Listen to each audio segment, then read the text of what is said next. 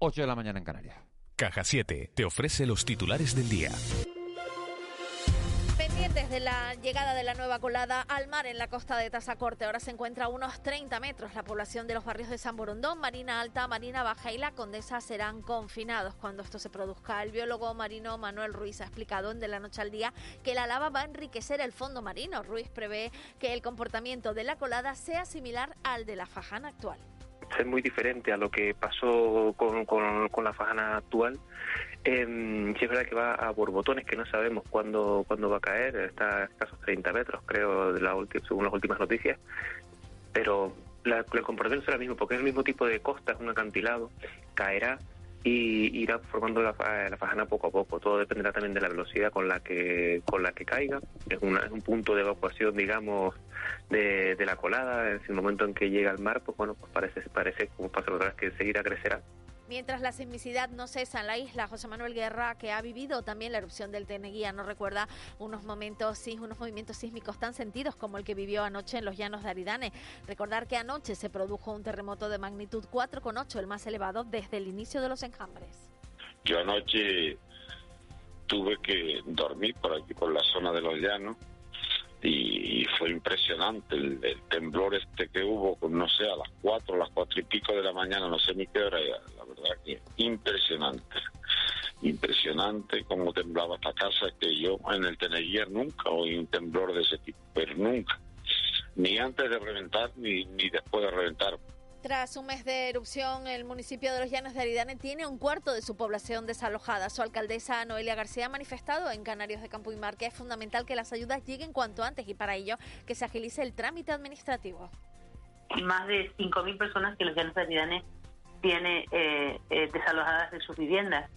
no es una cifra nada nada sencilla, estamos hablando de casi de un cuarto de la población y, y, esa, y esa es la, lo que hemos estado haciendo desde el inicio, ayudando en la emergencia. Es verdad que para aquellas familias que, que han perdido sus primeras viviendas eh, o que han perdido su negocio, es importantísimo el, el que tengan estas ayudas cuanto antes. Cambiamos de asunto. Los supermercados ya están intentando adaptarse al proyecto de ley de prevención de las pérdidas y el desperdicio alimentario, abarantando los precios de los productos cuya fecha de caducidad está próxima. Respecto a las frutas y verduras calificadas como feas, se siguen ofertando, pero ya es una decisión del consumidor adquirirlas. Para ello, desde Azuicán se aboga por la formación. Alonso Fernández es el secretario de la Asociación Canaria de Supermercados. En aquellos que están cercanos a la fecha de consumo preferente, ya en la actualidad se hacen promociones, ofertas de esos artículos bien separados además del resto y con unas etiquetas identificativas, tal y como indica ahora este nuevo proyecto de ley. ¿no? En otro lado estarían esos tipos de mercancías, digamos, de frutas hortalizas que efectivamente, como bien dice, denomina de feas. Eh, la cuestión no es que nosotros la tengamos a la venta, la cuestión es que el consumidor quiera comprarla.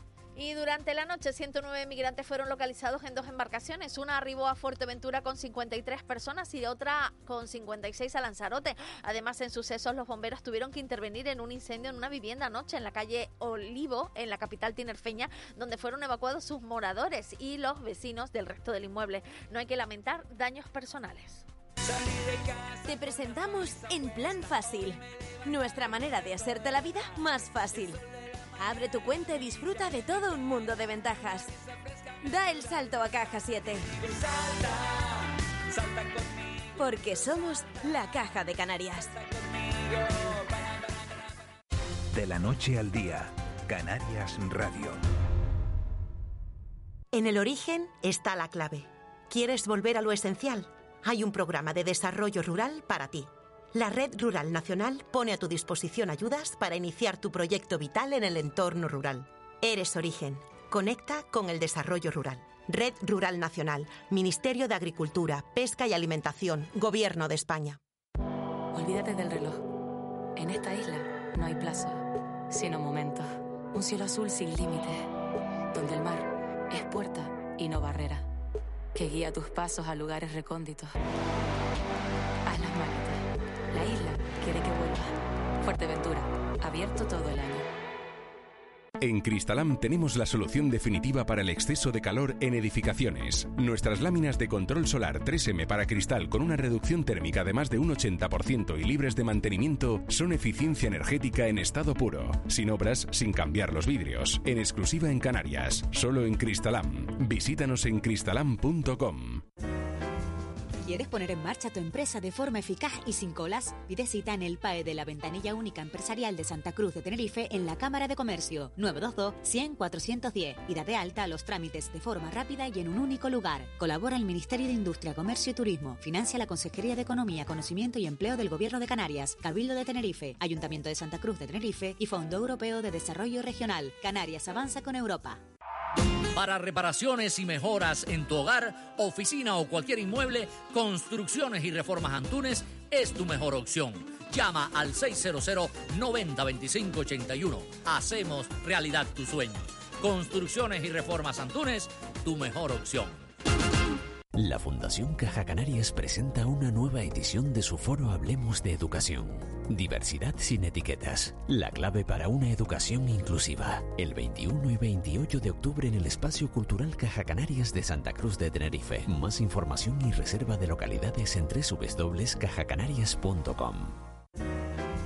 ¿Quieres poner en marcha tu empresa de forma eficaz y sin colas? Pide cita en el PAE de la Ventanilla Única Empresarial de Santa Cruz de Tenerife en la Cámara de Comercio 922-100-410 y date alta a los trámites de forma rápida y en un único lugar. Colabora el Ministerio de Industria, Comercio y Turismo. Financia la Consejería de Economía, Conocimiento y Empleo del Gobierno de Canarias, Cabildo de Tenerife, Ayuntamiento de Santa Cruz de Tenerife y Fondo Europeo de Desarrollo Regional. Canarias avanza con Europa. Todo el mundo tiene su menú favorito en McDonald's y Aitana tiene el suyo. Disfruta por tiempo limitado de su menú completo por 9.90. Una CBO con extra de queso, patatas con ketchup, McNuggets con deliciosa salsa barbacoa y mini McFlurry de Oreo con caramelo. Y descubre más sorpresas en nuestra app en McDonald's. La apuesta por una cultura de empresa saludable ha sido el tema abordado en el segundo encuentro de Diálogos en Acción, impulsado por el Comité de Enlaces EPSA Santa Cruz. Este ciclo de mesas de debate se centra en acercar e intercambiar buenas prácticas entre la compañía y la sociedad canaria. El encuentro contó con la participación presencial de representantes del Cabildo Tinerfeño, la Universidad de La Laguna, la Asociación Española contra el Cáncer y el Colegio de Farmacéuticos de Santa Cruz de Tenerife, además del público conectado online. Laura Hernández, responsable de los servicios médicos de SEPSA en Canarias, fue la encargada de la ponencia de apertura que dio paso al debate. El interés por la promoción de hábitos saludables en las empresas e instituciones es creciente y confiemos en que continúe siendo así.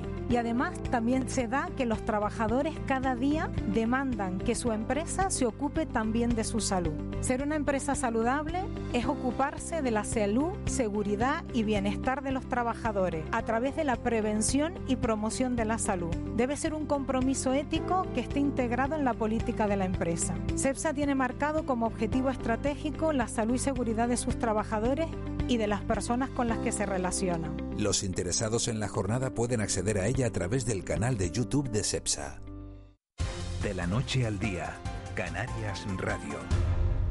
8 y 8 minutos de, de, la mañana de este miércoles 20 de octubre. Seguimos con la mirada puesta en la, en la isla de La Palma porque siguen produciendo efectos, eh, siguen produciéndose efectos devastadores por esa erupción que comenzaba el pasado 19 de septiembre. Una de las peores partes se la ha llevado el campo, el agro, el agro palmero, porque la colada, las distintas coladas, las distintas lenguas de, de lava, han, han arrasado muchas muchas hectáreas de, terreno y muchas hectáreas de, cultivo. José Adrián Hernández es el consejero de, Agricultura del Cabildo de La Palma. Señor Hernández, muy buenos días. Hola, ¿qué tal? Buenos días. ¿Y cuántas hectáreas son en total las que se han visto afectadas? Eh, tenemos, según los datos de, ayer, en el Tebolca, hay 234 mm, hectáreas eh, afectadas lo más son plátanos con 133 hectáreas, 52 de viña y 17 de, aguacate. Es bastante la, afección al, a, a, los cultivos que, estamos teniendo. ¿Y cómo se va a ayudar a estos agricultores? Bueno, eh, por pérdida de producción tenemos en el, decreto del Consejo de Ministros del pasado 5 de, de octubre 14 millones de euros para eh, lo que son ayudas directas o indemnizaciones, sobre todo al, plátano. eh, porque es lo más lo más afectado y lo más que está afectando todavía pues están las coladas eh, esta que nos preocupa muchísimo muchísimo de la, de la laguna pues si sigue hacia el mar pues también eh, en esa parte baja hay bastante bastante plátanos con lo cual afectará eh, mucho más por lo tanto esos 14 millones de, de euros que el Ministerio de Agricultura pues traspasará a la Consejería de Agricultura, Ganadería y Pesca del Gobierno de Canarias, Agroseguro, la, la, la empresa que hace las valoraciones, peritaciones, ya lo está ya está trabajando para, para ver lo que corresponde a cada a cada parcela y, y dar esas ayudas pues a la mayor brevedad posible. 14 millones sobre unas pérdidas de cuánto? Bueno, hay que valorarlo, hay que hay que valorarlo porque pues no, no tenemos eso, esos datos. Sabemos tendrá una estimación, ¿no? Eh, sabemos que están sepultadas debajo de la, la lava a día de hoy 133 hectáreas, pero bueno, la cosa pues seguramente y desgraciadamente irá a más y por lo tanto se irán haciendo esas valoraciones, lo que sí nos ha dicho el, el ministerio, el ministro Luis Plana, que ha estado por venir dos veces y no ha podido por problemas en el aeropuerto, pero a través de videoconferencia con el sector eh, primario de la, de la isla, ha dicho que esas valoraciones pues, se van haciendo y, y vendrá el dinero eh, necesario según las valoraciones que se vayan concluyendo. Y esa es la otra pregunta. ¿Cuándo? Porque la gente empieza a, a, a desesperarse. Dice que las ayudas urgentes eh, que se prometieron como urgentes no están llegando. Eh, ¿Cuándo van a poder recibir, por ejemplo, los agricultores eh, eh, esas ayudas? Bien, pues una vez finalizadas la, la, esas primeras valoraciones, ya se ya se recibirán la, las ayudas todavía, evidentemente tardará. Eh, lo que sí se está agilizando es, aquí tuvimos en, La Palma una ola de calor el pasado eh, 16, 17 18 de, agosto, eh, se obtuvieron daños valorados por Agroseguro de 21 millones de kilos de plátano.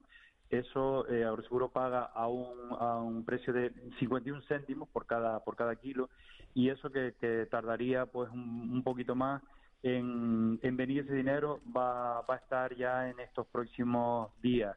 Eh, también la ayuda del, del POSEI, como saben, pues se paga en el mes de, de, junio y en el mes de diciembre, pues lo que se quiere es que ahora en el mes de diciembre, eh, o sea, en vez del 50% en cada, en cada mes, de junio y de diciembre, que ahora en diciembre venga el 70% con eh, las consecuencias positivas para que haya liquidez en, en, el bolsillo de los cosecheros, de los, de los agricultores. Por lo tanto, se están haciendo un conjunto de, de medidas para, para que eh, esas ayudas pues lleguen lo, lo antes posible.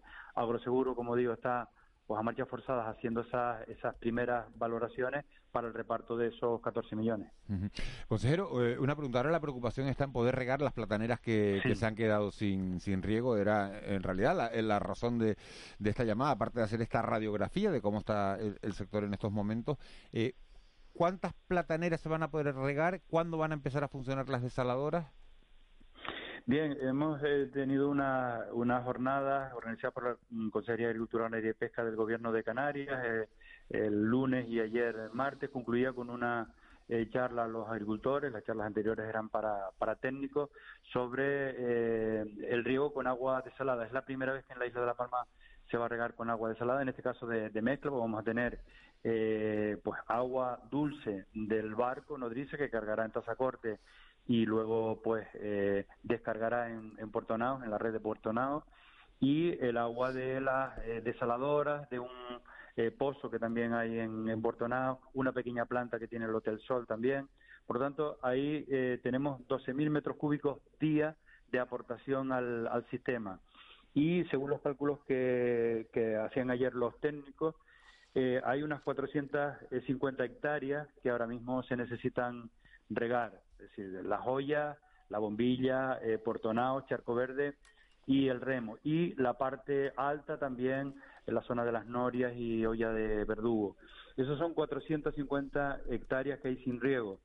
Eh, por lo tanto, eso pasado, eh, estamos, o el Consejo Insular de Aguas en este, en este caso, eh, pues hace una, una propuesta de regar 15 pipas por Selemín y semana.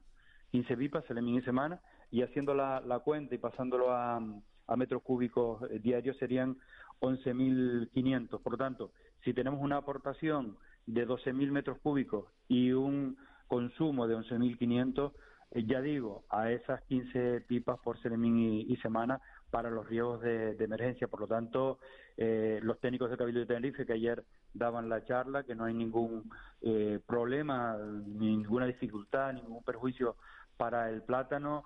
La utilización de agua desalada se está utilizando en el sur de Tenerife hace muchísimos años. aplicar algo de calcio porque es la, parte que queda un poquito floja de esa mezcla de agua y pero yo creo que fue un mensaje de, tranquilidad para los agricultores que tienen fincas en esa zona. Eh, buenos días, consejero. ¿Y se llega a tiempo?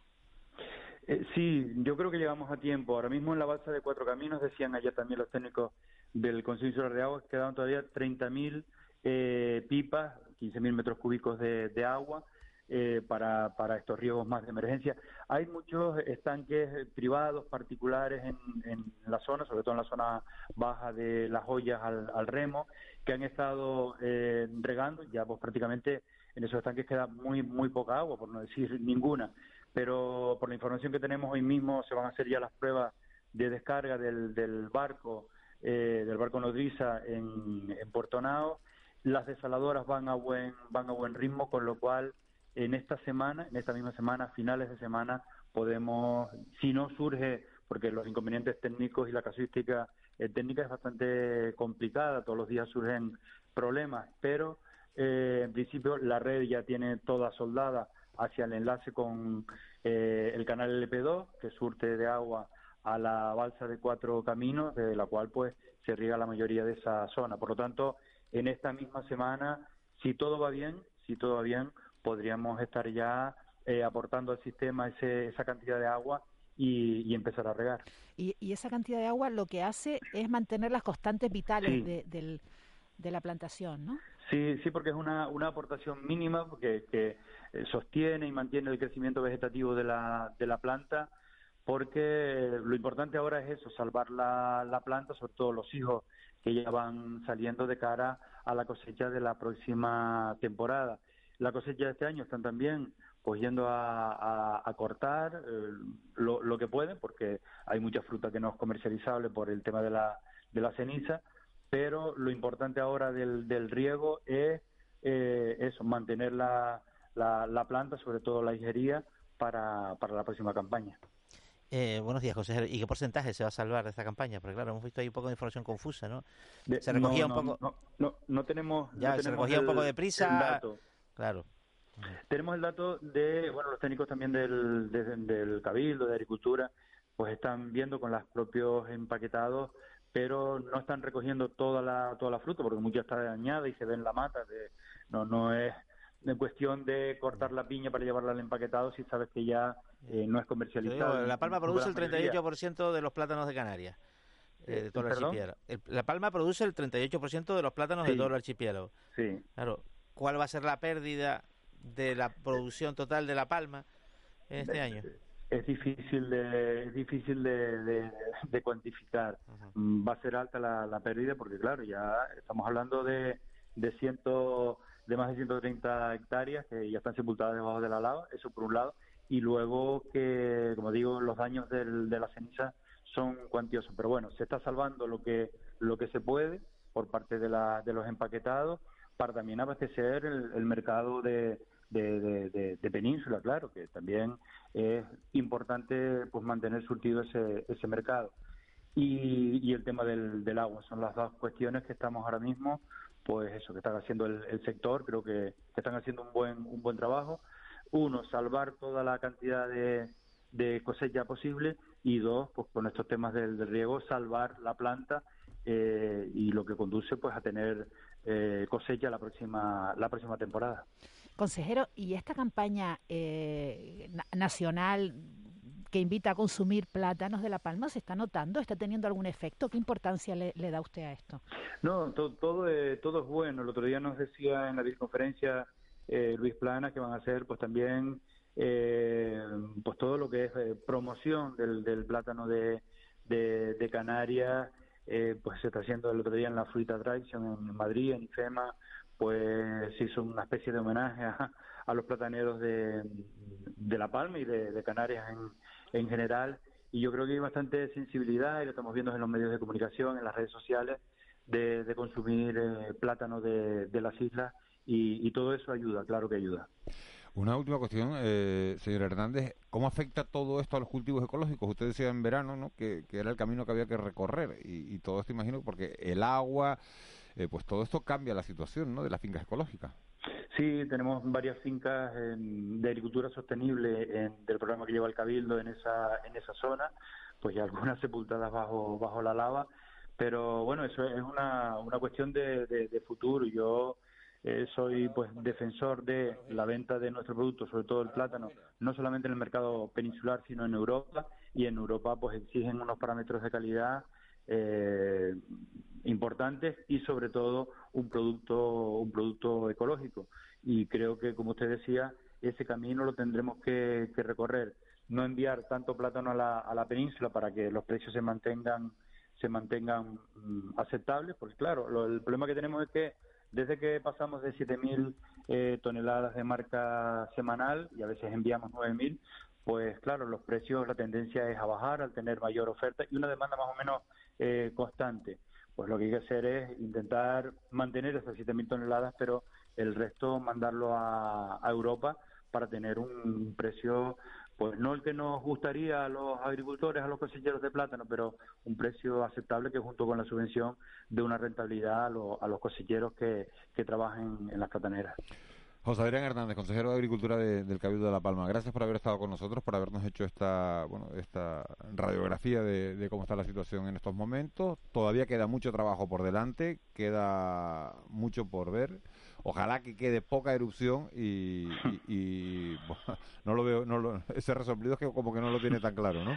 Sí, porque la verdad que mm, hablaba con Miguel Morcuende hace unos un rato y me decía que bueno que anoche estaba expulsando mucha muchísima lava y sobre todo por la parte norte iba a la zona de la laguna con lo cual eh, los daños materiales que puede seguir haciendo aparte de los que ya ha hecho pues van a ser muy muy cuantiosos. Por lo tanto estamos pues muy muy muy preocupados con, con la evolución del volcán porque todos son eh, malas noticias para el sector primario pero también para los que pierden su vivienda eh, las 7.000 personas que hay evacuadas es decir es un es de una gravedad pues importante y aparte del hartazgo y del cansancio que ya va teniendo todo el mundo. Por lo tanto, es una situación muy dramática el día a día que se vive aquí en La Palma. ¿Cuánto, cuánto está durmiendo, señor Hernández?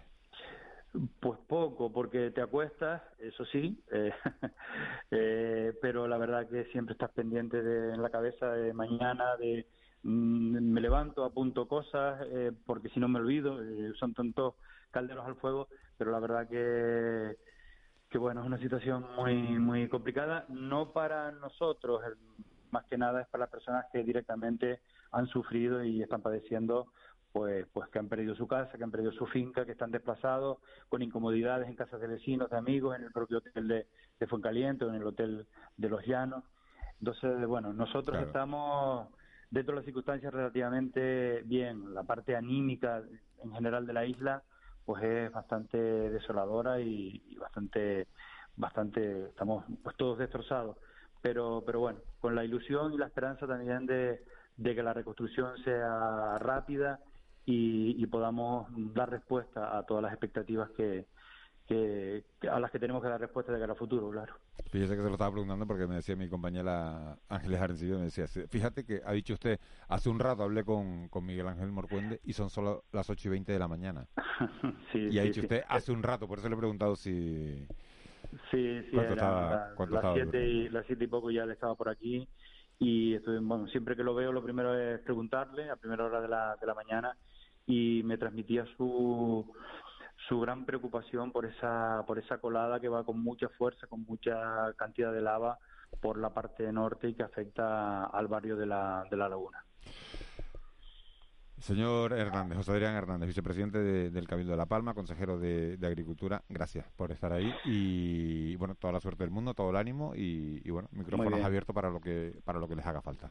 Muchísimas gracias a ustedes y un fuerte abrazo para todos los oyentes de Canarias Radio. Un, un abrazo. 8 y 24. Estamos viendo el Buenos Días Canarias, estamos viendo a nuestra compañera Marta Rodríguez, estamos viendo cómo eh, salen en procesión distintas imágenes en distintos puntos del archipiélago para pedirle a la divinidad que, bueno, que intente mediar en todo esto, los creyentes eh, buscando respuestas en, en los templos, sacando a las vírgenes, a las patronas de cada de cada una de, eh, de, las islas para, bueno, para ver si frenan la erupción. Y en el recuadro de la tele canaria, en ese catch que llamamos, eh, eh, bueno, imágenes del dron, en el que se ve, fíjense si tienen una tele delante o, o, un ordenador, porque lo pueden ver en la página de rtvc.es, la emisión en directo de, de, la, de la tele canaria, el que pueda verlo, esa imagen en directa del dron en la que se ve cómo la colada, la lengua que está al noroeste, que está más cerca del mar, está apenas a, a 30 metros, 60 metros, a ojo cálculo eh, de, un cálculo aproximado, 60, 70 metros de, del mar y, la cantidad de, plataneras, de hectáreas de, de, plátanos que se está, que se está llevando por, por delante. 8 y 25 nos metemos en, en tiempo de tertulia, en tiempo de mentidero. De la noche al día, Canarias Radio. ¿Quieres poner en marcha tu empresa de forma eficaz y sin colas? Pide cita en el PAE de la Ventanilla Única Empresarial de Santa Cruz de Tenerife en la Cámara de Comercio 922-100-410 y date alta a los trámites de forma rápida y en un único lugar. Colabora el Ministerio de Industria, Comercio y Turismo. Financia la Consejería de Economía, Conocimiento y Empleo del Gobierno de Canarias, Cabildo de Tenerife, Ayuntamiento de Santa Cruz de Tenerife y Fondo Europeo de Desarrollo Regional. Canarias avanza con Europa. En Cristalam tenemos la solución definitiva para el exceso de calor en edificaciones. Nuestras láminas de control solar 3M para cristal con una reducción térmica de más de un 80% y libres de mantenimiento son eficiencia energética en estado puro, sin obras, sin cambiar los vidrios, en exclusiva en Canarias, solo en Cristalam. Visítanos en cristalam.com. La Fundación Caja Canarias presenta una nueva edición de su foro Hablemos de Educación.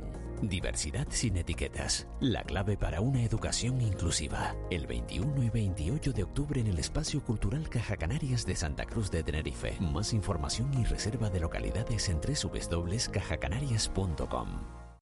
De la noche al día, Canarias Radio. El mentidero. 8 y 27 de este miércoles 20 de octubre, justo cuando ya se ha cumplido un mes, un mes y un día de la erupción de, de Cumbre Vieja. Nos metemos en tiempo de tertulia, siguen con nosotros Ángeles Arencibia y Juanma Betancourt y se incorpora Manu Ribeiro, director del diario de Lanzarote y diario de Fuerteventura, dos diarios digitales, señeros en cada una de, de esas islas. Manu Ribeiro. Muy buenos días. Buenos días. ¿Dónde estás hoy? Hoy en Lanzarote, me toca hoy, Lanzarote. Hoy te toca Lanzarote, tierra, tierra de volcanes, ¿no? Tierra de volcanes, sí señor. Y Nacho Afonso, delegado de, de Europa Press, que está en Gran Canaria. ¿Cómo te encuentras, Nacho? Muy buenos días, ¿qué tal? Me han dicho que no, que no, has podido ir al estudio porque, porque no te encontrabas muy bien. Bueno, no, bueno, no Ahora lo sabemos que, nosotros y toda no, Canarias. No, sí, no, no, que espero, que, mal, no, espero que no sea grave. un, un, re, un, pequeño resfriadito y en estos en estos tiempos, además que he viajado recientemente, pues digo, bueno, no no hay que correr riesgo. Bueno, prudencia. Un resfriado ahora ya no ya no asusta como antes, porque antes tenías un resfriado y dice COVID. Ahora Exacto. no, ahora, ahora un resfriado, fíjense cómo está la situación, que un resfriado es un resfriado. Sí, eh, porque además, de hecho, eh, un poco ha, ha, sido noticia, ¿no? Porque que han vuelto los resfriados, la gripe, que y de, y de hecho a, a, lo que han determinado, lo que han venido a llamar un super resfriado, ¿no? O sea que realmente se está extendiendo el, la, la vuelta esta de, lo, de los virus estacionales o de los los fenómenos estacionales, ¿no? o sea, lo que lo cual es una buena noticia porque quiere decir que el COVID cada vez va teniendo un poquito menos de presencia en, en este en este tipo de, de efectos. O sea que, estamos, estamos, hablando de, de, del COVID, de, esta vuelta a la normalidad. Enseguida vamos a, al tema de La Palma, pero eh, sí me gustaría, ¿ustedes creen que ya la, la pandemia está superada, no, si no superada y hay que mantener la, prudencia, sí por lo menos en una fase eh, mucho más de relajación. Fíjense que en Tenerife se han presentado hasta carnavales, no se ha dicho que vaya a haber carnaval en la calle, pero bueno, pero todo apunta a que se, a que se retoma la normalidad, ya los estadios están con, con público, en Bélgica ayer me, me decía un, un, médico que en, Bélgica, en Bélgica ya están sin mascarilla en la calle, sin mascarilla en los interiores, sin mascarilla en ninguna parte, eh, parece que la normalidad llega llega a paso. Los partidos de Champions ayer, el, el partido del, del, del, del, Wanda Metropolitano, que estaba el estadio completamente abarrotado y ya está asumido que. ¿Cuándo nos quitaremos la mascarilla en, eh, en España, Manu? Pues no lo sé, eso depende de las autoridades, pero lo que sí es cierto es que eh, en, lo, en, los últimos meses, las últimas semanas, se ve uh, un estilo de vida, un modo de vida eh, unas imágenes en la calle similares a como eran antes de marzo de 2020, ¿no? Lo que pasa es que, aunque la vacunación ha ido muy bien, es verdad que las últimas semanas está estancada. Voy a poner el, el, el, dato de, Lanzarote, ¿no? Prácticamente hay eh, 113.800 personas inmunizadas, que son apenas mm, unas 500, 600 más que hace un mes. Y si vemos por franja de edad, eh, la mayor parte de las franjas de edad están por encima del 90 al 22% de vacunación, pero los jóvenes entre 20 y 29 años apenas son un 65%. Hablo de Lanzarote, que es una de las islas que probablemente mejor cobertura de vacunación tenga, porque eh, la gravedad de, la pandemia eh, después de las Navidades, cuando la isla llegó a un nivel 4 de verdad, no el que tuvieron otras islas después, sino uno de verdad, donde el mundo se apagaba a las 6 de la tarde, a las 6 de la tarde se apagaba todo el mundo. Eh, lo, llamativo es, por ejemplo, es que entre 12 y 19, eh, entre 12 y 19 años, más del 81% de la población de esa edad está vacunada. En cambio, de 20 a 29, apenas el 65% de la población está vacunada, datos de, antes de ayer. Eso es un poquito grave porque luego vemos que los contagios si los vemos por, por, por, capas poblacionales, están en esta franja. Son la gente que más se socializa, porque está en edad para ello, y, bueno, puede ser un factor, puede ser un factor luego eh, a la hora de expandirlo a los hogares, en fin, hay que hay que tener casi cierta todas las vacunas, todavía. ¿eh? Casi todas las vacunas que se están poniendo ahora en Canarias, por ejemplo, son cuando dices, pues se está poniendo 2.000, 4.000 en un día, pero realmente están siendo de dosis de refuerzo, ¿no? Sí, que, que contabilizan como vacunas como pinchazos, pero que no contabilizan como porcentaje poblacional, porque son personas que ya están vacunadas. ahora ya a personas, a personas por ejemplo, eh, mayores o a personas que tienen algún tipo de enfermedad, eh, enfermedad seria o que están inmunodeprimidas, etcétera, se le está dando de hace tiempo la tercera vacuna. Entonces, claro, se contabiliza como vacuna, pero no es nueva población que se inmunice. Entonces, eh, todavía todavía yo creo que hay que hacer un llamamiento, si se me permite, a, esta, a estas horas de la mañana a población joven para que, bueno, en fin, que haga su vida eh, como considere, pero que se vacune, que no no creo yo que el, el 35%, hablo de los jóvenes de Lanzarote, de entre 20 y 29 sean, eh, sean, digamos, personas que no creen en la ciencia, ¿no? Entonces, hay que tener un pelín de responsabilidad añadida en estos momentos en los que parece que la luz se ve al final del túnel, un túnel que ha durado casi dos años. La ministra Darias eh, le hicieron esta pregunta hace unas semanas sobre lo de la mascarilla, ¿no? La ministra de Sanidad, y dijo que había que pasar el, el otoño y el invierno la gripe y ver cómo se comportaba el virus en, en, esta temporada más fría, ¿no? Sobre todo en otras comunidades autónomas donde la vida se hace más en interiores, etcétera, ¿no? Y, y habló de, del tema de la mascarilla para después de, de febrero más allá, ¿no? Para la siguiente primavera. Y después el otro elemento, el otro elemento que siempre recordamos, el elemento del continente donde la vacunación no va al mismo ritmo, va a un ritmo eh, muy flojo, ¿no? Eh, eh, lamentable en, África, por ejemplo, y lo que esto puede acarrear respecto a nuevas variantes, en fin, que todavía la pandemia está, ¿no? Bueno, vamos a ver, aparte, de haber estado... prácticamente, yo digo, no, perdona, por, aportar algo, que digo que, que me refiero que en exteriores prácticamente no, tiene ya mucho sentido la mascarilla, que fue un poco el impulso inicial de esta administración. Eh, decirlo, aunque luego un poco rectificó y vino a decir, bueno, mm, hay que llevarla siempre, eh, si hay un poquito de concentración de población, pues mejor mejor eh, llevarla, pero bueno, los análisis de, de, los expertos dicen que en exterior prácticamente no, no tiene sentido y que en interior sí que hay que mantener un poco de, precaución. Sobre la parte del fenómeno en la que hablamos de que los jóvenes están algo menos vacunados o que se ha ralentizado, bueno, es normal que si se ve eh, digamos, ya cierta relajación y se ve que el final de la pandemia puede estar cerca, pues ya la gente, digamos, va, va teniendo menos impulso de vacunarse. Y también en los jóvenes han, han sido algunos de los que más han pasado en proporción el, la propia enfermedad, lo cual eso también hace que, digamos, ya, ya tengas tus propias eh, eh, tus propias defensa eh, inmunización, tus propias defensas, efectivamente.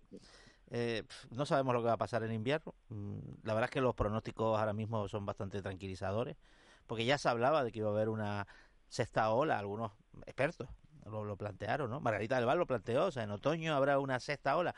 Hombre, los datos que estamos viendo en todo el mundo desarrollado nos indican que de momento, de momento, no, no, no, no, no es así y estamos viendo pues una bueno, generalización de conductas prepandémicas en, en la restauración y demás y tal sin que sin que suponga una incidencia, lo cual es el éxito de la vacunación, es así de claro. Vamos. Eh, otra cosa, es la, es- otra cosa es la COVID persistente, que sí he leído algún reportaje que los expertos están desconcertados. Esa enfermedad no saben cuánto dura y cómo se trata. Israel, digo que es un ejemplo que se suele citar como, como algo un poco extraño, porque fueron los primeros en llegar a un porcentaje de vacunación del 60 eh, y, o 60-70, que teóricamente es la, era la inmunidad, y luego de repente han tenido las adicionales. ¿no? Pero es que lo que pasó de, de forma tajante en, en Israel fue esto que estábamos hablando, que es que desde que se decretó el fin de la pandemia, no, o sea, no se vacunó nadie más. Entonces se siguió extendiendo. El, el pro- el problema el problema es que las pandemias no se puede decretar el fin. Quiero decir que, que la pandemia es un fenómeno y las autoridades tienen que tomar medidas. ¿no? Y es curioso, fíjate, eh, por poner una nota deportiva eh, eh, que, que hoy, eh, esta madrugada empezó la NBA, hay, hay un jugador, una estrella eh, de la NBA que no puede jugar en su equipo porque no quiere vacunarse. Ujú. Kyrie Irving de los New Jersey Nets. Un tío que gana 30 millones de dólares al año De y los no puede Brooklyn jugar. Nets. Y dice que solo juega, que de solo los juega Brooklyn. algunos, jugar fuera de casa, ¿no? Sí, ya, ya no son de Nueva Jersey, ahora son de No, Brooklyn. no, no, e- e- equivocado, me quedan los 90. Sí, no, sí, sí. exacto, el, tío- el, el hombre no puede jugar. Y, y estamos hablando del país, de la libertad, el país donde, vamos, la- el, el paradigma del capitalismo y la libertad de empresa, la libertad de, eh, de muchas cosas, pero ahí son tajantes. Es decir, en la ciudad de Nueva York, eh, si, si, el, si el trabajador, pero en este caso es un trabajador, no está vacunado y es un trabajador Sí. que está en un espacio público, no puede jugar, no Entonces puede está, en el dilema de que no jugara ningún partido en Nueva- ningún partido en casa, que jugara afuera solo aquellos en los que se autoriza trabajar sin vacuna, que en algunos no podría, y al final el equipo dijo, mira, no juegas ninguno. ¿Y le, va- ¿Y le pagan lo mismo? No, no, le van, no le van a No, pagar. pierde por partido, pierde por partido en Sí, torno sí, a, sí. no ¿Qué, sé, qué una necesi- barbaridad. qué necesidad, no? Pero es que Kyrie, Irving hace unos años dijo que la Tierra era plana, ¿eh? Sí, sí, es un... O sea, que el hombre que es un gran sea, que jugador... es un es- fiera, ¿no? Sí, sí, sí, es lo un... que, lo que quiero no- decir, y, y por traerlo y por traerlo a lo local, aquí nos escandalizamos cuando se dijo en su momento que los funcionarios podrían ser obligados a vacunarse, etcétera, etcétera. Fíjate, en Estados Unidos, en espacios públicos, en, en- en trabajos donde, donde hay concentración de gente, obligan a vacunar a los trabajadores, en este caso sí, sí, sí. jugadores profesionales. O sea, y no es ningún escándalo. El escándalo es el comportamiento del Pero jugador. Bueno, pero en Italia se ha montado un escándalo, Manu. Ya, ya lo, bueno, de mi, pu- en mi- de mi punto de vista, eso no tiene mucho sentido, porque los que están vacunados que son todo el resto de los jugadores, ¿no? Porque esto, eh, esto es así. El problema es cuando un grupo grande no se vacuna.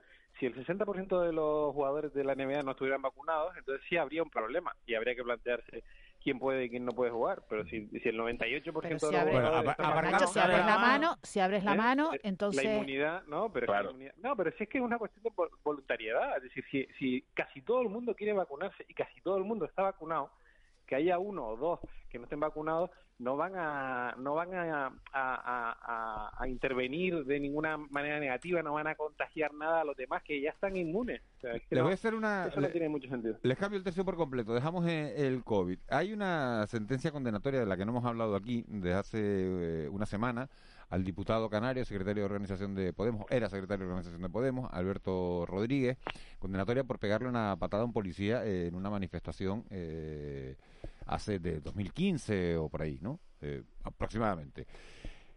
Se plantea si debe dimitir o no debe dimitir como, como, como diputado. La mesa del, parla- del Congreso ha dicho que no, que no debe dimitir. Ahí tiene mayoría PSOE y Podemos. Ha dicho que no, que no, la, la mesa del Congreso ha pedido un informe a los letrados que lo- dicho que no pierde la condición de diputado no por- con esta de diputado. Entonces, moralmente debe dimitir Alberto Rodríguez eh, por estar condenado siendo diputado por haberle pegado a un policía, por haberle pegado cuando no era pol- cuando no era diputado. Bueno, yo, ente- yo- yo entiendo, yo entiendo aquí dos cuestiones. Una, desde el punto de vista jurídico, es cierto que da para muchas interpretaciones porque, porque, en fin, porque el derecho, que debería ser claro, a veces se retuerce para que diga una cosa y la contraria, o que se puede interpretar en un sentido o en el, o en el contrario. ¿no? Les pregunto a ustedes Este qué creen como periodistas, si debe dimitir o no. No, a ver, desde el punto de vista, desde el punto de vista ético, el, el diputado ha asegurado que los hechos probados de su condena no son ciertos y que, y que, y que recurrirá a esa, esa resolución judicial. ¿no? Desde ese como punto de vista, todos los condenados, como casi todos Sí, los No, condenados. pero no Eh, están probados. pero- es que el problema es que, la- vamos a ver, si uno mira eh, lo que dicen la- los letrados del Congreso, pues no está obligado a emitir. Moralmente, uno se lee la sentencia y los votos particulares, Ah, es verdad, también hay y francamente yo saco la conclusión de que tampoco. Claro, estamos hablando, estamos hablando de que se le condena por una Por el testimonio de un parte, por el De testimonio del uno, policía. el presuntamente agredido. Ninguno de sus Claro. compañeros, su jefe dice que es no vio verdad, nada. es verdad Claro, que la- es verdad que, que los funcionarios en Tiene este caso presunción de veracidad. tienen presunción de veracidad y que lo que digan es cierto pero bueno, en fin, eh, también la- las pruebas en contra del diputado. No hay informe pues, eso, médico, no hay eh, parte de lesiones. Testimonio. Hay una palabra. Sí, pero Es eh, verdad, es de un agente de autoridad. Juanma, yo estoy contigo, Ah. pero la- las reglas del juego deben estar claras. O sea, si hay Sí, pero una la- condena... pero estamos hablando de si moralmente Sí, debe dimitir. Sí, vale. Es la pregunta que Eh, nos hizo Miguel Ángel. Desde el punto de vista, Bueno, pero desde el yo punto creo de vista que- Con, esa- ético, con, esos, con esos elementos, con esos ingredientes, yo digo no. Con Pero- esos ingredientes. Si son otros, son otros. Si hay un testimonio de otro compañero que dice yo vi la agresión, si hay un documento imagen, gráfico, o una entonces imagen, sí. un- Entonces sí. Bueno, pero lo que, se, Sí, lo que pero- le limitan en la condena es el derecho a sufragio pasivo, ¿no? El derecho a ser elegido. Pero eso que lo Sí, digan los pero, pero- sí, pero es que, es que con la reforma legislativa que se produjo, si tú no puedes ser elegido, te genera una causa de inelegibilidad. Bueno, no me sale la palabra. Inelegibilidad. Exactamente. Que, que decir, es como, aunque la condena no sea firme, eh, tienes, que, tienes que dimitir. Eso sucedió en las pasadas elecciones a varios cargos públicos que aspiraban. El, el hecho es tan, es tan, digamos, es tan, tan borroso, eh, por así decirlo, tan tan difícil de, de- de- de acotar y, y- y de, y de pensar que indudablemente cometió el delito, que es verdad que es un terreno resbaladizo que se presta evidentemente para el juego político, pero que, vamos a ver, una condena que se sustituye por una multa, si no recuerdo mal, de 540 euros, 540 euros, sí, justo. pues no es como para perder una condición de diputado, teniendo en cuenta, en fin, que, que, que, que luego no se puede recuperar el acta. Es que eso eso debería debería estar claro, ¿no? No debería estar sujeto a pues a interpretaciones, ¿no? Es una cosa eh, Bueno, muy y grave, ¿no? años- y esa y sentencia años- y esa sentencia no sé, debería estar más clara o debería estar más clara los efectos y las consecuencias de esa sentencia en el caso como como es este que un diputado pues es un diputado en ejercicio, ¿no? Y luego varias cosas. Cinco años después, esa sentencia disparate. Es decir, no quiero decir, el disparate no es la sentencia. Para mí la sentencia, también cuando se está dando a entender que es que es la palabra de policía y ya está, no, no es que el policía llegue al juicio y él- le diga al juez lo que lo que pasó y ya el juez dice, ah, perfecto. No, no, hay un careo, hay una, hay una instrucción que, que es larga y se ha determinado que la que lo que estaba detallando el policía era era veraz con respecto a, a los hechos. Es decir, esto, es- esto es así nos puede no gustar, nos puede parecer que de hecho hay dos votos eh, eh, discordantes, o sea que, que efectivamente puede haber argumentos en, en contra, pero que hay una mayoría que determina que el relato del policía es completamente veraz y que por lo tanto los hechos ocurrieron.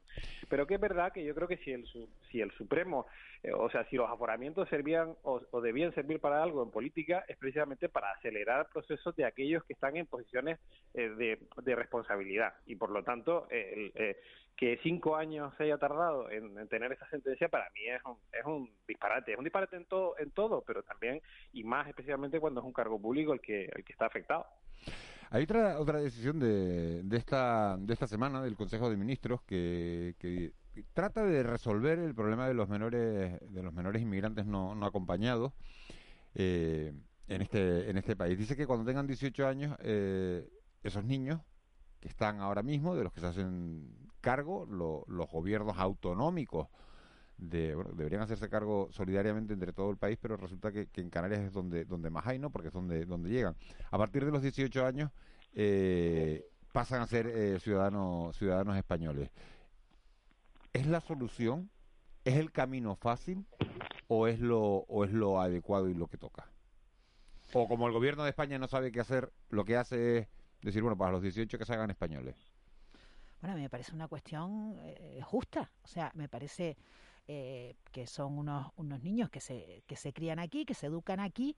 Me parece muy razonable, me parece de sentido común que se les dé eh, el derecho a seguir aquí, ¿no? Y, y más que nada porque además eh, están educados, eh, no sé, a lo mejor... Hay, que- a ver, Ángel, hay algunos que llegan con 16 o 17 años, no que se crían y se educan aquí, es decir, llegan, con- llegan en un cayuco Bueno. eh, con 17 años y no es que se crían y se eduquen aquí, llegan con 16, 17 y a los Bueno, 18... se educan tres años aquí, se educan tres años aquí, pero ¿qué era lo que había antes? Que cumplían los 18 años y se quedaban ahí en un limbo. Pues me Ah, parece eh, de yo- sentido común. Y después hay otro, hay otro elemento. Eh, eh, la necesidad que vamos a tener de, de, de- Nadie de está jóvenes, que le ¿no? parezca El mal. Yo digo, si, la manera es porque hay poca solidaridad por el resto de comunidades y es una manera de resolver el problema de patadón para adelante y resolver el problema así, o es una cuestión de sensibilidad social por todo esto que estás diciendo tú, además, ¿no? A ver, yo, yo, yo creo que, que- que esto va a producir dos visiones contrapuestas. Una, la de la oposición que va a plantear que esto es un efecto llamada, que eh, pero el efecto llamada es decir, ya, ya, ya se está produciendo sin esta medida legislativa. Y luego, pero que sí lo es sin duda, porque eh, Sí, pero- pero- pero que es la que- gente venga, venga de menor. pero es que la gente, la gente ya está empujada. Es decir, si uno ve cómo se, se ha comportado el fenómeno migratorio en las islas en los El últimos efecto dos años, salida, la ¿no? gente Que ya está dicen, empujada. que dicen Sí, las la la gente organizaciones. que si llega de menor va a tenerla eh, en un año, llega ve- 20 días antes de cumplir los 18 años y, y que y que luego se va a quedar con la ciudadanía española. Pero no, Claro no es la ciudadanía, ojo, no es la ciudadanía, la ciudadanía, es, es acceder a un permiso de trabajo, que es distinto. No es, no es convertirse en ciudadano español, es acceder a un permiso de, de trabajo si no he leído mal lo que plantea el, el Ejecutivo Central. La cuestión es que, que, que sí se está dando esa problemática y, por ejemplo, en, en las islas que son receptoras de, de menores inmigrantes se ve como una vez terminan pues la formación, eh, alguno estudia algún ciclo, alguno estudia lo, básico, alguno se forma para salir al mercado laboral, luego cuesta muchísimo encontrar a un empresario, fíjate si el menor que se convierte en mayor inmigrante tiene que ser mm, tan bueno en su, en su, en su función para conseguir una empresa que te eh, que sea capaz de, de, arriesgar y formarse y, eh, y arriesgarse a, a- a darte un contrato de trabajo sin prácticamente conocerlo no entonces en ese sentido eh, esto facilitará esa bolsa de marginalidad que hay de no poder acceder a un, a un puesto de trabajo regular cotizar tener en fin acceso a una vida digna pues eso se pueda solventar no a día de hoy lo que hay es un disparate porque la gente va a seguir llegando. Eh, yo entiendo, yo entiendo el otro argumento que se va a decir que no, esto gen- genera un, un efecto, un efecto llamada, pero es que el efecto ya, ya existe sin esa medida legislativa y lo que busca atajar es una situación de marginalidad real de no poder nunca acceder a un puesto de trabajo regular. Claro, es que la alternativa e- es, precisamente eh, lo que estás diciendo, ¿no? La alternativa, ¿cuál es eh, eh, eh, para estos niños, esto- estos jóvenes? ¿Cuál es la alternativa? La marginalidad. De esta manera le estás dando una posibilidad de que tengan un trabajo, de que generen, bueno, de que generen riqueza, ¿no? De, de que, de que, de que se basten a sí mismos. Yo, yo realmente estoy coincido contigo, ¿no? El efecto llamada ya existe, existe lo que las organizaciones no, no gubernamentales que trabajan en este, en este área llaman el efecto salida. O sea, ahora no, no, no están copando las, las primeras páginas las noticias de inmigración, pero siguen llegando y sigue habiendo muertos en, en, en, en- esta ruta, ¿no? Y siguen llegando y siguen llegando inmigrantes. Y en Lanzarote, ¿no? En Lanzarote tienes ahí un, un, un claro ejemplo, ¿no? Pues si la noticia es que los menores que están en, en- Canarias o llegan a España van a poder trabajar, eso digamos no es noticia, porque eso ya venía ocurriendo. Los menores eh, que llegaban a Canarias o que llegaban a España podían tener acceso a un puesto de trabajo si tenían una oferta de una empresa. Y eso viene ocurriendo. Eh, bueno, es muy complejo. Ignacio, es muy Y complejo. no, y no, y hay muchos empresarios, no, no, yo no niego la mayor, hay muchos empresarios que contratan a estos, a estos chavales cuando tienen oportunidad de trabajar. ¿eh? Hay muchos que sí, otros funcionan, otros no, algunos que han empezado a hacerlo y han tenido malas experiencias y han dejado de hacerlo, y otros que siguen haciéndolo, y así será siempre. ¿eh? Y eso ha sido así siempre. Bueno, sea, no sé pero a lo mejor- cuándo, a lo- pero, pero- eso ya ocurría. Ahora son menos vulnerables, ¿no? Si, si se lleva a cabo esto. Pero que, eh, bueno, no sé, es que no sé qué es esto exactamente. No sé Bueno, si al final es la de- ciudadanía o qué. O sea, no sé si nos están colocando una medida que en realidad no es ninguna no es ninguna novedad o es que realmente hay una ciudadanía que se le Hombre, a- es, la- es una diferencia, es una diferencia decir, bueno, yo yo soy un menor, que me, un menor inmigrante que, que he cumplido 18 años y voy, no sé, a, a una hamburguesería o una cafetería, en, no sé, en Arrecife o en Puerto del Rosario. Toco la puerta, le dejo mi currículum y, me- y le digo, mire, eh, puede empezar a trabajar mañana si usted necesita un puesto vacante. a la diferencia la diferencia es que puede empe- empezar al día siguiente o si soy eh, si- y si no tengo los papeles, ese señor tiene que confiar en mí Lo que, cumplir una serie de trámites brutales que, que en muchos casos disuade Sí. para puestos de Y- trabajo y de lo baja que- cualificación. Y lo que es, Manuel, lo que, lo que es una realidad es que, que estos niños que, que llegan eh, viven auténticas tragedias. ¿eh? Eh, conocemos muchos casos de, de niños que han llegado, que llegan con 16, con 17 años, que intentan eh, reintegrarse, fíjense, después de, de haber tirado a compañeros suyos por la borda, ¿no? De haber vivido eh, eh, travesías durísimas, ¿no? Y, y de haber sufrido cosas que no se les van a olvidar en la vida, ¿no? Eh, complicado Sí, el tema sin, de, sin duda, de- pero, pero, que, eh, pero de verdad que no, no sé si, es que, claro, yo planteáis un, un escenario en el que todo es, es- es maravilloso, o sea, todo es maravilloso. Desgraciadamente que, no, que no, da- no que es no da ningún, no, que no da ningún, que, que no se produce ningún problema ni, ni problema de integración. Hay un problema de integración con la, con la migración, eh, para empezar con el idioma, que es el principal escollo. que hay Bueno, muchos pero, que eh, no, ¿Y no no crees que esto facilita la- la- el camino de la integración? El no, que no, pueda, yo creo que la el que- lo- integración se, fa- se facilita con el idioma y seguramente con una readaptación de costumbres, porque hay ahí algunas costumbres ¿eh? que vienen de, de esa educación de 16, 17 años que no se quitan tan fácil, como por ejemplo el desprecio a la mujer de algunos de estos colectivos. Estás hablando, mira, acabas de sacar, eh, Nacho, el tema del desprecio a la mujer y me ha llamado la atención hoy esa denuncia que se le ha hecho a la organización de Mi Francia, que ha sido denunciada por discriminación e incumplimiento del código laboral. ¿Por qué?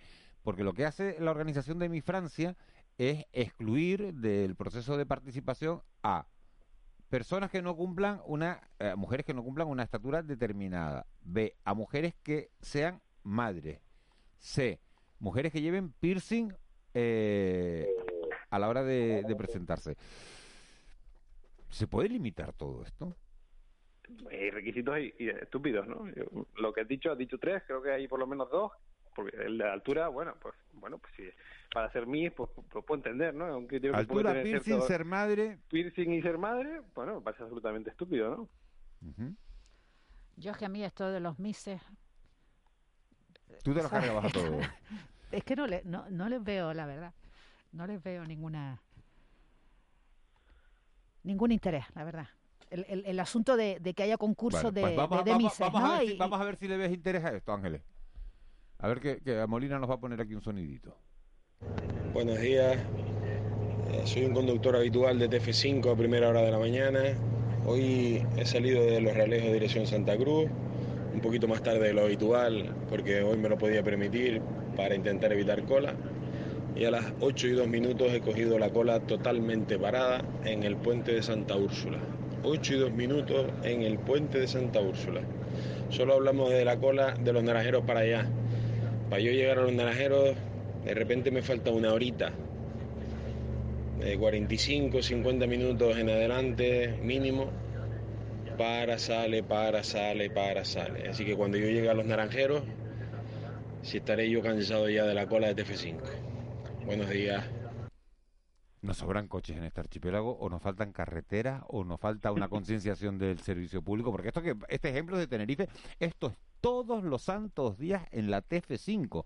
Hemos visto a políticos de- del cabildo decir que esto se va a arreglar, que el tema de la carretera, y pasa un año, y pasa otro año, y pasa otro año, y, y- y se sigue la gente encontrando con esta auténtica, eh, bueno, con esta con esta desgracia matutina todos los santos días y sale el hombre un poquito más tarde y se encuentra esto y esto pasa en todas las islas yo re- recuerdo eh, ¿no? Eh, en Gran Canaria cuando ibas de toda la, la autovía del sur antes de que estuviera la, la circunvalación Ángeles todavía se siguen produciendo atascos cuando antes de la circunvalación eh, era terrible también ¿no? Sí, sí, sí. Y, y, por ejemplo, la salida del Cebadal en determinadas eh, horas punta, ¿no? Ahí se producen atascos tremendos, ¿no? Que te tienes que armar de paciencia. La salida del Cebadal de los viernes es terrible. Y si hay un accidente o hay un golpito es... eh, bueno, entonces entonces ya mejor que dejes el coche, que te vayas a tomar un cortado y que, bueno, que dejes el coche bien aparcado, claro, pero no puedes aparcar tampoco. Tenemos exceso de coches y, o, o- o poca concienciación, Manu, Nacho, de, de la utilización del medio público. Hombre, yo en el caso de Tenerife, yo no, no resido en Tenerife, pero hace poquito eh, estuve por ahí y en la rotonda del Padre Ancheta, la entrada sí, a la laguna, ¿no? por la estación de Guaguas y, y la entrada a la, a la Avenida Trinidad, nos pegamos fácilmente media hora en medio de la rotonda hasta que decidimos coger un desvío, salirnos de la, de la rotonda porque era imposible acceder a la laguna por, vamos por su entrada principal, ¿no?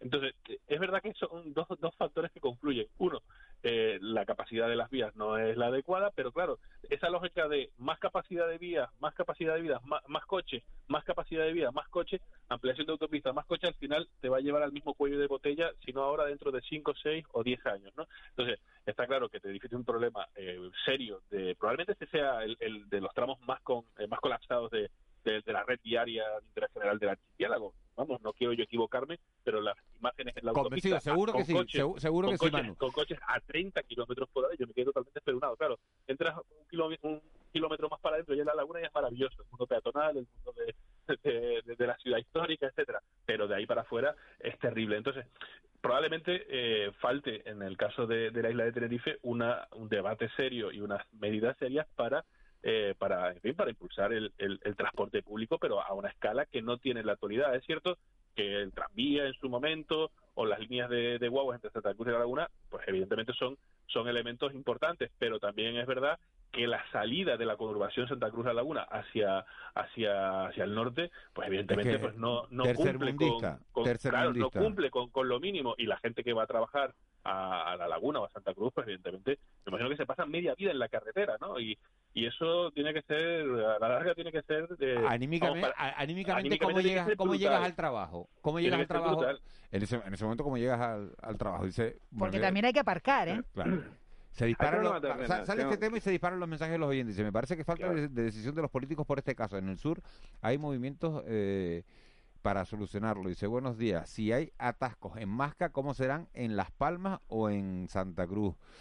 Eh, buenos días. Faltan políticas para eh, que la gente se quede en las medianías, dignificar la figura del agricultor. Con ello la gente no tiene que ir a buscar un sueldo a las capitales. Todo eso se dice en campaña electoral, hay un, cúmulo, pero... hay un cúmulo de factores, pero, pero está claro que el transporte público de la laguna hacia, hacia el exterior, pues evidentemente no funciona, o por lo menos no es lo suficientemente atractivo para que a la gente le disuada de coger el coche. Y luego, este si, cada, y si, cada uno coge un coche, eh, pues evidentemente el atasco está, está montado con la con la capacidad económica que tiene que tiene esa, esa capital canaria. Este último oyente yo creo que tiene una razón. No es solo dignificar el trabajo agrario, digamos, ¿no? que también, sino que yo creo que el modelo de las grandes ciudades está destinado al colapso. Es decir, eh, eh, que haya un polo de atracción de, de, tantas personas eh, a trabajar, a, a, vivir, a, a producir, etcétera, eso está, está, puedes ir poniendo parches, la ordenación, eh, poniendo más carreteras, eh, impulsando el transporte público para que más gente. Pero al final el, el modelo va a acabar colapsando porque el espacio es, uno y la cantidad de personas que vamos va incrementándose, pasa un año y pasa el siguiente. Así que el, la única fórmula es encontrar, y yo creo que la pandemia nos ha abierto cierto camino a esto, ¿eh? a que, que no todo el mundo debe producir desde el mismo sitio al mismo tiempo. ¿no?